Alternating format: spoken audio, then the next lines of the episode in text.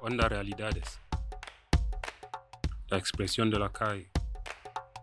Una radio para la gente sin hogar. Una radio donde no tenemos ni filtros ni tapujos. Agitamos conciencias. Estamos aquí en el Ayuntamiento de y nos San hemos junto al Ministerio de Sanidad. hola. Buenos días a todos. Os Eh, habla el coyote. que sigamos cobrando una renta mínima.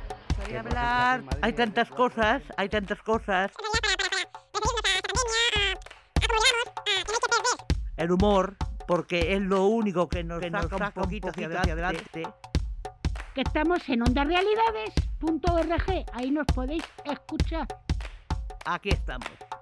sin filtros ni tapujos. Hola, buenos días. Estamos en Onda Realidades. Eh, os voy a presentar a mis compañeros. A ver, Coyote, Isabel, Santi y Juan.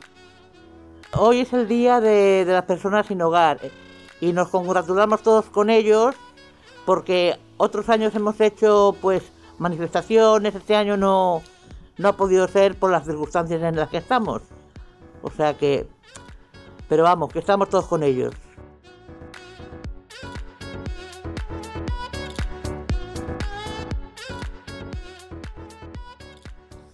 Bueno, eh, tenemos aquí eh, novedades nuevas. Por ejemplo, nos acompaña Beatriz, que es de aquí de la Asociación de Realidades. Gracias por venir. Y Santi, que es el coordinador, más o menos. Y claro, y Marta, como siempre, asesorándonos. Muchas gracias. Vamos a ver. eh, hoy vamos a hablar de cuatro temas. Cocina, eh, el- una rueda de prensa que ha estado mi compañero, vamos, por online, porque no podía hacer de otra manera. Historia. Y algo sobre los Reyes Magos, que este año pues va a ser de diferente manera. Así es que vamos a empezar.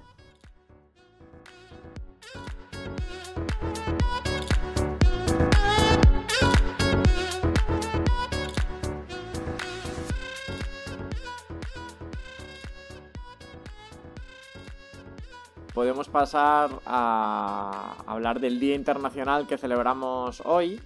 Eh, hemos sido invitadas, Onda Realidades, a una rueda de prensa eh, organizada por la red Faciam. Eh, el compañero Coyote la has estado cubriendo, así que creo que puedes contarnos un poquito cómo ha sido. Pues bueno, este año, debido a la pandemia, pues ha sido, el acto ha sido online. De todos modos, van a estar proyectando durante toda la mañana en las pantallas de Callao los testimonios de la gente sin hogar o los que han estado sin hogar. Y la rueda de prensa está a cargo de la situación de sin hogar y acompañados por los responsables de la entidad de Facia. Enrique Domínguez, y responsable de vivienda y personas sin hogar de Cáritas Española. Y la rueda de prensa se ha realizado desde el centro Luis Casanova. Pues nada, han estado dando testimonios personas que han estado sin hogar en un momento determinado de su vida. Y yo creo que es lo más acertado, ¿no? Porque ¿quién mejor para contarte nada de. o algo de la situación de sin hogar que una persona que ha estado sin hogar? Luego hemos intentado hacerles una pregunta que se nos han ido por los cerros de Úbeda de cómo estaba la situación COVID en los albergues y en la red de Facian, pues sí han estado, dicen que lo tienen controlado, pero vamos, nos han llegado diversas informaciones que en algunos otros albergues la situación del COVID no está para nada controlada, o sea que ahí está habiendo contagios y haciéndose auténticas barbaridades. Y entre una de las, de- quisiera resaltar de un par de frases de- del manifiesto final que se ha hecho, como todos los años se hacía, se hacía en Callao o cerca de la Puerta del Sol este manifiesto. Y quiero resaltar que uno de los, de los invitados a hablar hoy, que dice, la calle mata, cansa y te lo quita todo. Si camináis entre nuestros zapatos podréis entender lo que significa vivir sin hogar. Como dicen bien la afirmación que acompaña al cartel del Día de las Personas sin hogar este año. No tener casa mata. La calle mata como una enfermedad. La calle mata porque trae deterioro, enfermedad y también muerte. Antes, durante y después de la crisis del COVID-19 seguimos siendo personas, sin hogar, pero ante todo y ante todo personas. Construyamos una nueva normalidad posible, una verdad en la que quepamos todas las personas, en las que todos contemos y nadie debería estar sin hogar. Bueno, reiteramos el agradecimiento a las compañeras de la red Facian que nos han invitado a esta rueda de prensa. Este año los actos son un poco diferentes. Yo creo que en años anteriores todas las personas que estamos aquí hemos ido a la manifestación de Callao o, a otro tipo de actividades.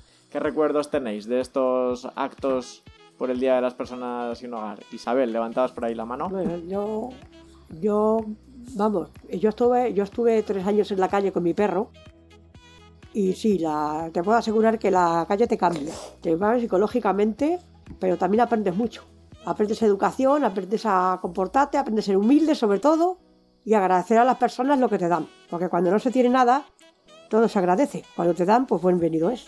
Y sí, te cambia emocionalmente, esta vida te cambia, eso está clarísimo. Pues yo no soy la misma que hace 20 años. Y sé mucho más, por supuesto. Porque la vida también te enseña, la calle te enseña. Está claro que por desgracia la calle te enseña y muchas veces no te enseña lo bueno, más bien te enseña lo malo, pero bueno, de todas las, de todas las experiencias en esta vida se, se aprende. A mí cuando me tocó estar en calle aprendes a valorar mucho más hasta una simple manta. Efectivamente, todo lo que te den es bueno, porque es que estás necesitada. Mucho más si no tienes ayuda ni tienes mucho, nada, muchísimo más eso. Bueno, aparte de valorar el, el tema personal, también hay que valorar el esfuerzo que eh, eh, conlleva el no caerte y para que te pisen, porque cada vez que te caes, alguien te da un pisotazo para que te, te vayas más para abajo. Entonces hay que tener lo suficiente fuerza para decir que va, aquí estoy yo y tiro para adelante, ya está. efectivamente, efectivamente. Hay que tener mucha fuerza para seguir adelante. Porque si caes en la droga o en la bebida, ya estás perdido. Tiene que tener mucha, mucho esfuerzo mentalmente y, psicológicamente y, de todo, de todo. Para no caer en el zango, claro está. Lo que es verdad, que, si, le pones ímpetu, sales. Sales de, ese sistema de la calle. Y oye, a mí realmente lo que ha hecho ella antes, a mí en San Isidro ha ayudado bastante, ¿eh? trabajadores sociales, eh, Andrés el trabajador social, pero bastante. Incluso, bueno, no sé si lo dices tú, Santi. Yo me llevo con, las, los auxiliares como amigos. A mí, ahora vas y, y no me dicen, a ver quién eres, de dónde vienes. No, no, no, pasa. O no, Santi. ¿Te acuerdas cómo fuimos a, uno de los temas en los que se ha centrado la campaña este año em, es en, vincular el sinogarismo con el derecho a la vivienda, que es algo que hacemos siempre desde todas las campañas de realidades. Eh, y muchas preguntas de, de la prensa que estaban en esta rueda de prensa tenían que ver con la situación del resto de los derechos, el derecho a la salud, por ejemplo, el derecho al empleo en tiempos de pandemia. ¿En qué situación creéis que, queda el disfrute de todos estos derechos específicamente para las personas que no tienen un hogar y en estos últimos meses? Pues los derechos caen en el momento que te piden un empadronamiento, porque mucha gente no sabe que hay ciertas entidades que te empadronan, pero si no lo sabes, sin un empadronamiento, por lo menos en Madrid, no eres nadie. Eres un fantasma, no te pueden ayudar, no tienes acceso ni a la salud, no tienes acceso ni al empleo, no tienes acceso ni a, prácticamente nada de, lo, de los servicios que ofrece la Comunidad de Madrid. O sea, si no estás empadronado eres como un fantasma. Sí, yo estoy, estoy con Coyote que sí. Eh, si no estás empadronado no eres nadie. Ni te miran en, los ambulatorios, ni en los hospitales. Sí, te acude el, SAMU, sí, porque le llamas ya si tiene que asistir, fuerza, pero no, no, no, no te, no te tienes derecho a una ayuda, nada, nada. Si no estás empadronado no, no sirves para nada. Estos días, eh, sabéis que en la prensa ha estado por ahí sobrevolando la palabra toque de queda. Eh, una ah. periodista también ha preguntado sobre qué, efectos podía provocar este toque de queda en las personas en situación de calle. ¿Qué, ¿Cuál es vuestra opinión? Pues que no pues, porque están en la calle, cariño. Están en la calle. ¿Qué, qué, qué efecto, pues? ¿Dónde ¿Dónde se van a meter? Pues toque de queda para ellos, pero en la calle. Digo yo que será que no se podrán mover más de 10 metros cuadrados en, el, trocito de parcela que tengan en la calle. Mira, yo, yo allí, ahora cuando ha llovido creo que no, pero los bancos de la carrera de San Francisco Ahí duerme la mayoría, mucho. Y luego hay una chavala que me da, la chavala, si yo pudiese hacer algo, te lo juro, está en una esquina, como tiene que dormir doblada porque en- no sé si tiene un banco que cerrar o no. Me da cosa, me da cosa. De verdad. Y en el SAMUR social sigue habiendo gente en la, en la puerta. Para variar, si está saturado toda la red. Eh, yo pienso que en la calle, si encima tienes niños, es mucho más complicado, porque yo he conocido en el tiempo que estuve a personas que pasaban con, con niños a escondidas, inclusive para que no los viera la policía, para que no, porque claro, le- en todo caso le quitarían al niño. Sí, sí, sí. Ellos decían que tenían miedo por la policía y por esto y lo otro, por si le quitaban a su hijo. Mira, Hay pocos, pero sí. Perdona, esa regla de. Yo hay un niño no lo tendría en la calle. Eh, no sé, le daría pues mm, en custodia de alguien, que lo custodiase, pero yo no tendría a un, un niño en la calle, a mi hijo. Estaría yo, haría lo posible para que estuviese en un sitio de acogida en condiciones, porque los niños pequeños tienen sitio de acogida en condiciones. Aquí hay algunos que, que dicen que protestan los estos de Hortaleza, que, que hablan tan mal de, de aquel centro. Pero hay sitios que, que están bien. Pero yo un niño tener en la calle, yo no, no, no, no, no. Sí, yo, yo, Carmen, entiendo tu postura, pero es que cuando llegas a ese límite, también es, es muy fácil entregar al niño para que le ayuden, pero luego es muy, muy, muy difícil recuperar a ese crío. Tienes que demostrar muchas cosas para que te devuelvan a tu hijo. Y ese es el miedo de muchos padres. No es que quieran tenerlos en la calle, sino que el miedo les da en que luego lo que les va a costar recuperar a ese niño. sí le recuperan, porque eso está por ver. Porque siempre y cuando tú no tengas dinero ni nada de nada para y ellos piensen que no puedes mantener al niño ni darle educación y demás, lo más seguro es que no, te le, no le veas más. Incluso a lo mejor cuando tenga 20 años te busca a su madre y tal, y a su padre, pero pero no, es que mira, voy a poner un ejemplo que yo no tengo mis nietos ni a mis hijos en la calle, por Dios, toda- a eso no, eso por Dios puedo dar gracias a Dios que no me ha tocado. Pero yo he tenido a mi perro en la calle, por decir algo, a mi perro en la calle y me han dicho muchas veces que si quiero entrar a un albergue y me quitan el perro. Yo no quería quedarme sin el perro porque no, no mi familia entonces no se quería quedar con él y demás, y yo quería, quería al perro como si fuera una de la familia, porque ha pasado muchas noches conmigo, cuando estábamos solos. Y no, no quise entrar en un albergue hasta que mi hermana dijo, bueno, pues yo me quedo con el perro y entonces sí entré en el albergue. Pero yo no iba a abandonar a mi perro. Y sus hijos mucho menos, claro. A mis hijos mucho menos. Y digo yo, el toque de queda hasta todavía se sabe o se intuye la hora tope. Eh, pues dijeron que de 12 a 6 de la mañana. De madrugada de 12 de la noche a 6 de la mañana, dijeron, pero. Porque me parece que en París la han puesto también, pero más horas.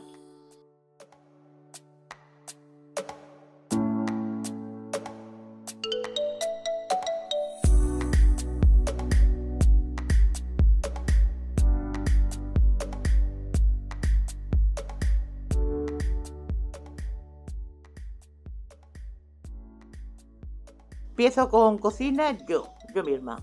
Esto es un guiso que, vamos, es muy apetecible, es bueno para pequeños y mayores. Está, vamos, de chuparse los dedos. Carrillada de cordero. Calidad de alimento buena, bueno. Lleva carne, fécula, que es una patata como sabrán todos. La fuerte de verduras. También, también de la huerta, sobre todo las alcachofas. Y todo hecho con esmero, paciencia y mucho amor. La temporada de la alcachofa, que es cuando los brotes verdes surgen, o nacen en, o nacen en enero, febrero y marzo. Miramos bien la cocción, cociendo la zanahoria aparte. Pues sabrán ustedes que la zanahoria es más dura que, que los demás condimentos. Todo aderezado con vino blanco.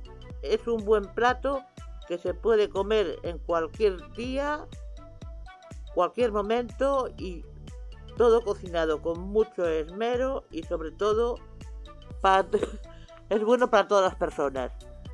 Da igual el estatus social. Pues a ver si eh, hace la receta y les gusta. Sinceramente está buenísimo, de verdad. Es una fuente de alimento total.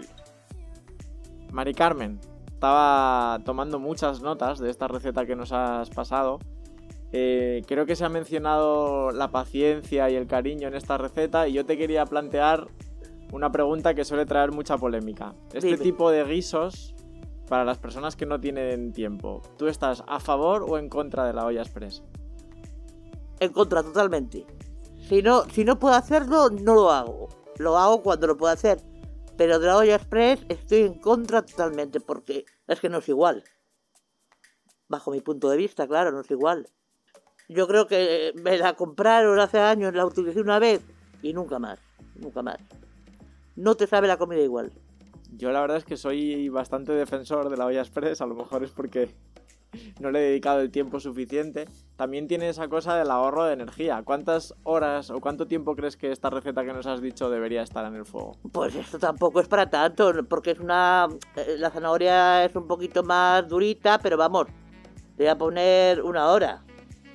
Porque la carne es muy blandita, eh, la patata igual, la cachofa igual, y la zanahoria ya te digo que es un poco más dura, pero tampoco tiene un proceso de horas, claro, hijo. Veo por ahí manos levantadas. No sé si del resto del grupo hay preguntas. Creo que se, se acumulan la- las intervenciones sobre esta receta y sobre el tema de la olla. Bueno, yo pienso que la olla express para las personas que tienen prisa, que tienen hijos y que están trabajando y no tienen tiempo, pienso que la olla express es, es genial. Lo único que a mí me da un poco miedo por si explota.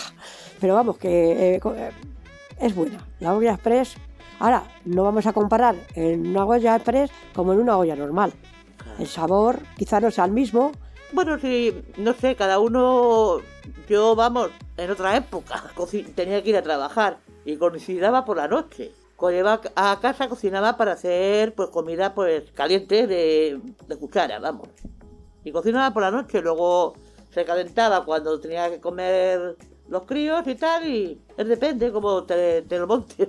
Bueno, eh, esto de la olla express es muy importante, sí, pero bueno, normalmente si no tienes olla express, pues lo haces en una olla cualquiera. Me- siempre será mejor eh, eso, un plato caliente, que no una hamburguesa, que, es, que no saben ni lo que lleva, procesado, y está a la base de bocatas. Las hamburguesas las puedes hacer tú mismo también, y están divinas. Ya, pero cuando no tienes tiempo, rápido. Rápido. Bueno, después de este interesante debate sobre la olla express, que yo creo que va a ser como la tortilla de patata, con o sin cebolla. Ahí lo dejamos para el próximo día.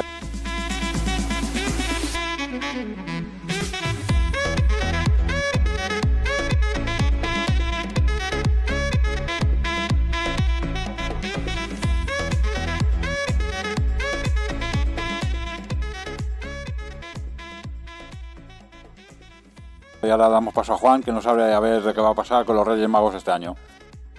Hola, vamos a ver. Este año tenemos los magos reyes, o los reyes los magos.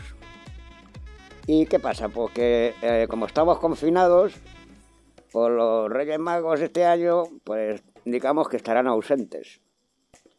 ¿Y por qué digo ausentes? Digo, porque no se va a ver en los barrios de Madrid. Faltarán tanto los negros como los blancos. Da igual el color de, la piel del rey. Eh, según el alcalde, ya no se puede hacer cabalgata, dado por el COVID. Y se pregunta, ¿qué vamos a hacer con los niños y los caramelos? Según parece, todos los años por las fechas navidades aparecen estos señores disfrazados de magos. Y este año los caramelos los tendremos que coger por internet. Así que los regalos vendrán por correo sellado y los niños no tendrán más regalos que en el móvil, en el metro, como ya se ve. Y bueno, pues parece ser que sí, que bueno, que habrá cabalgata, pero la central.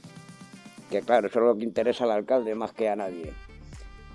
Tenemos también en la Plaza Mayor los puestos navideños con aforo limitado, compaginando con los bares de la zona.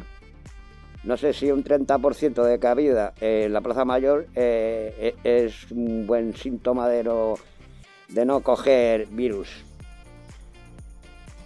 Y después de esto, Juan, ¿qué te parece cómo nos vamos a comer las uvas este año? ¿Con o sin gente en la Plaza Mayor? El sol.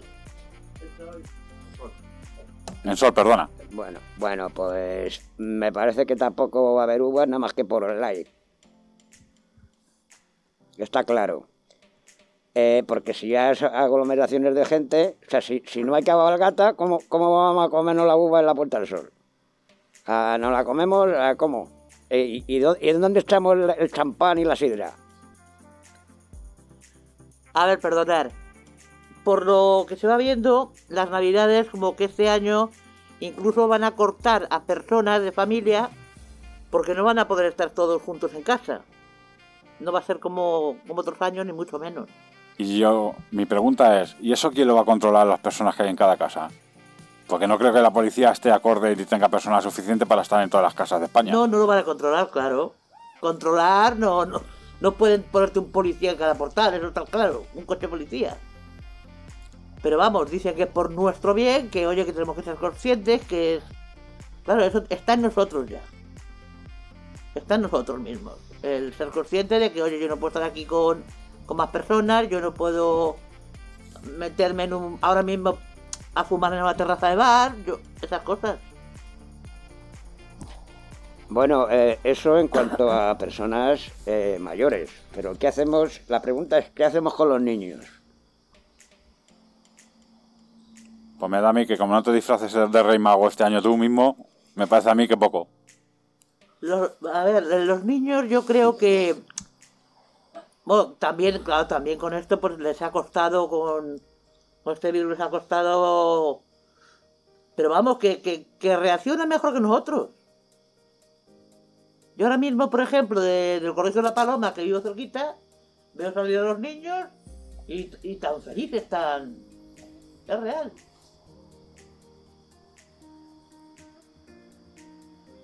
Y por último, ¿qué os parece? Que lo oí yo en las noticias, eh, pero no me acuerdo en qué país exactamente, había propuesto un confinamiento del 1 de diciembre al 20 de diciembre para salvar las navidades. ¿A vosotros qué os parece? Perdona que me ría. ya no sabemos lo que nos parece nada. Obvio porque cada vez hay una cosa diferente. ¿eh? Ahora, bueno, ayer oí que ya, oye, paro de oír tanto porque es que acabo muy mal yo de la cabeza. Que el virus te puede dar. Estás un tiempo sin virus y te puede volver a dar otra vez. Bueno, eh, está claro que lo que el virus no ha desaparecido. dices, la primera oleada, la segunda oleada, pero eso es todo lo mismo. ¿Qué pasa? Que ahora está más encubierto o menos encubierto porque eh, no se mueve la economía del país. Por lo tanto, eh, dejan más margen de hacer cosas. Pero el, el virus está ahí y no se ha ido. El virus no se ha ido, por supuesto que no.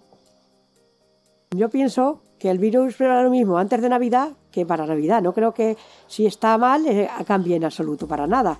Y yo creo que los niños tienen que dar el día de los Reyes, tiene que ser el mismo día de los Reyes. Y la Navidad siempre será el día 24 y el día 25. Pienso yo, no sé. Que si no, es que varía la- incluso la historia. Porque yo creo que los datos que ofrecía ayer Televisión Española y Antena 3 hay que andarse con cuidado porque esta segunda oleada viene más fuerte y hay que recordar que ayer pasamos la triste cifra de un millón de contagiados en este país. Sí, es verdad, sí. Somos el primer país de Europa en pasar del millón de infectados. Yo creo que algo no estamos haciendo bien.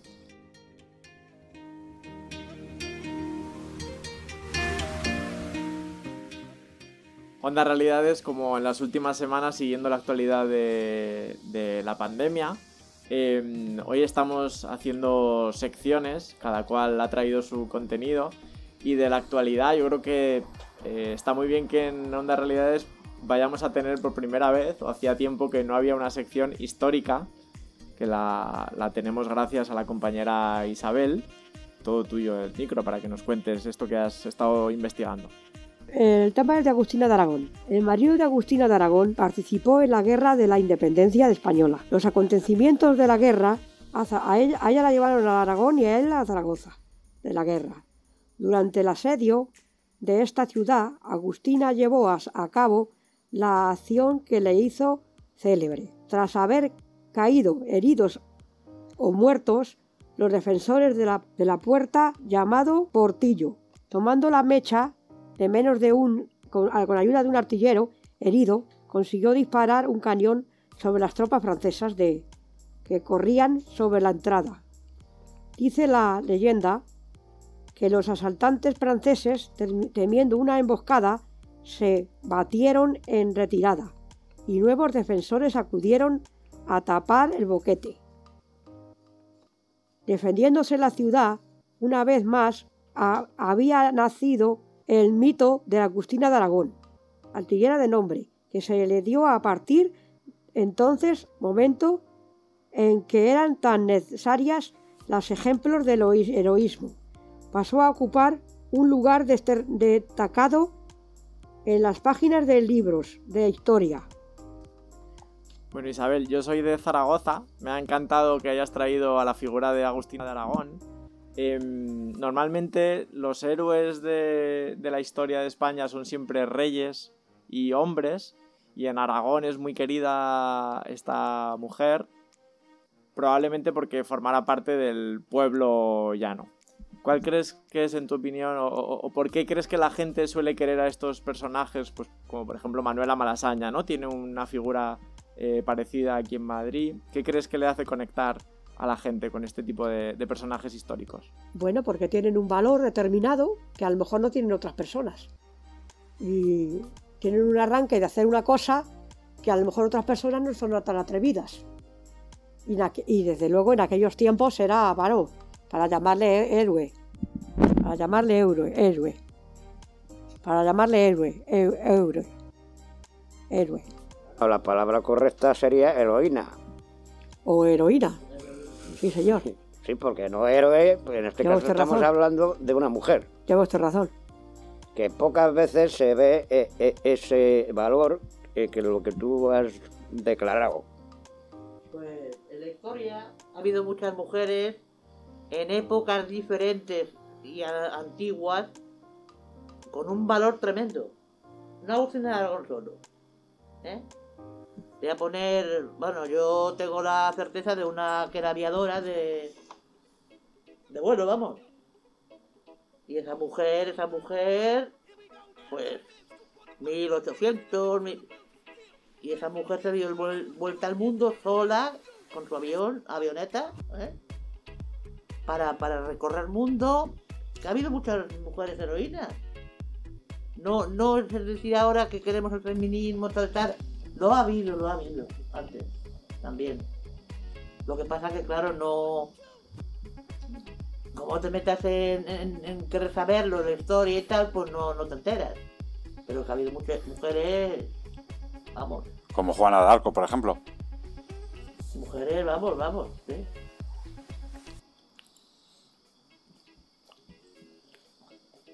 Agustina, Agustina de Aragón conseguiría galones de sargento y subteniente. Por algo sería, supongo. Porque era una época de hombres y si se lo dieron era porque lo valía.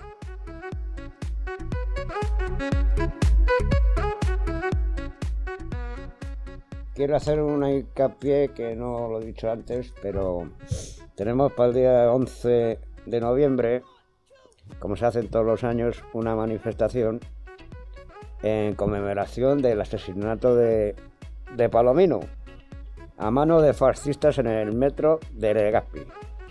Lo digo por, por decirlo porque me parece eh, bien el decirlo. Quiero decir a todos muchas gracias eh, por escucharnos todo lo que hemos hablado hoy, porque me ha parecido muy importante todo. Hasta lo del policía. Bueno. Sí, pues está muy bien que hemos recordado. eh, Por ejemplo, ahora vienen las, las fiestas navideñas y también lo del día, lo del día de, de sinogarismo y todo este tema que hemos tenido. Así que es muy de agradecer a todos los que hemos participado y nada, pues hasta luego, Lucas. Y recordad que nos podéis seguir escuchando en ondarealidades.org. Hasta luego. Hasta luego. Adiós. Buenos días. Onda Realidades. Agitamos conciencias. Agitamos conciencias. Hay tantas cosas. El humor porque es lo único que nos, saca, un poquito, hacia, adelante. Que estamos en ondarealidades.org, ahí nos podéis escuchar. Aquí estamos. Sin filtros ni tapujos.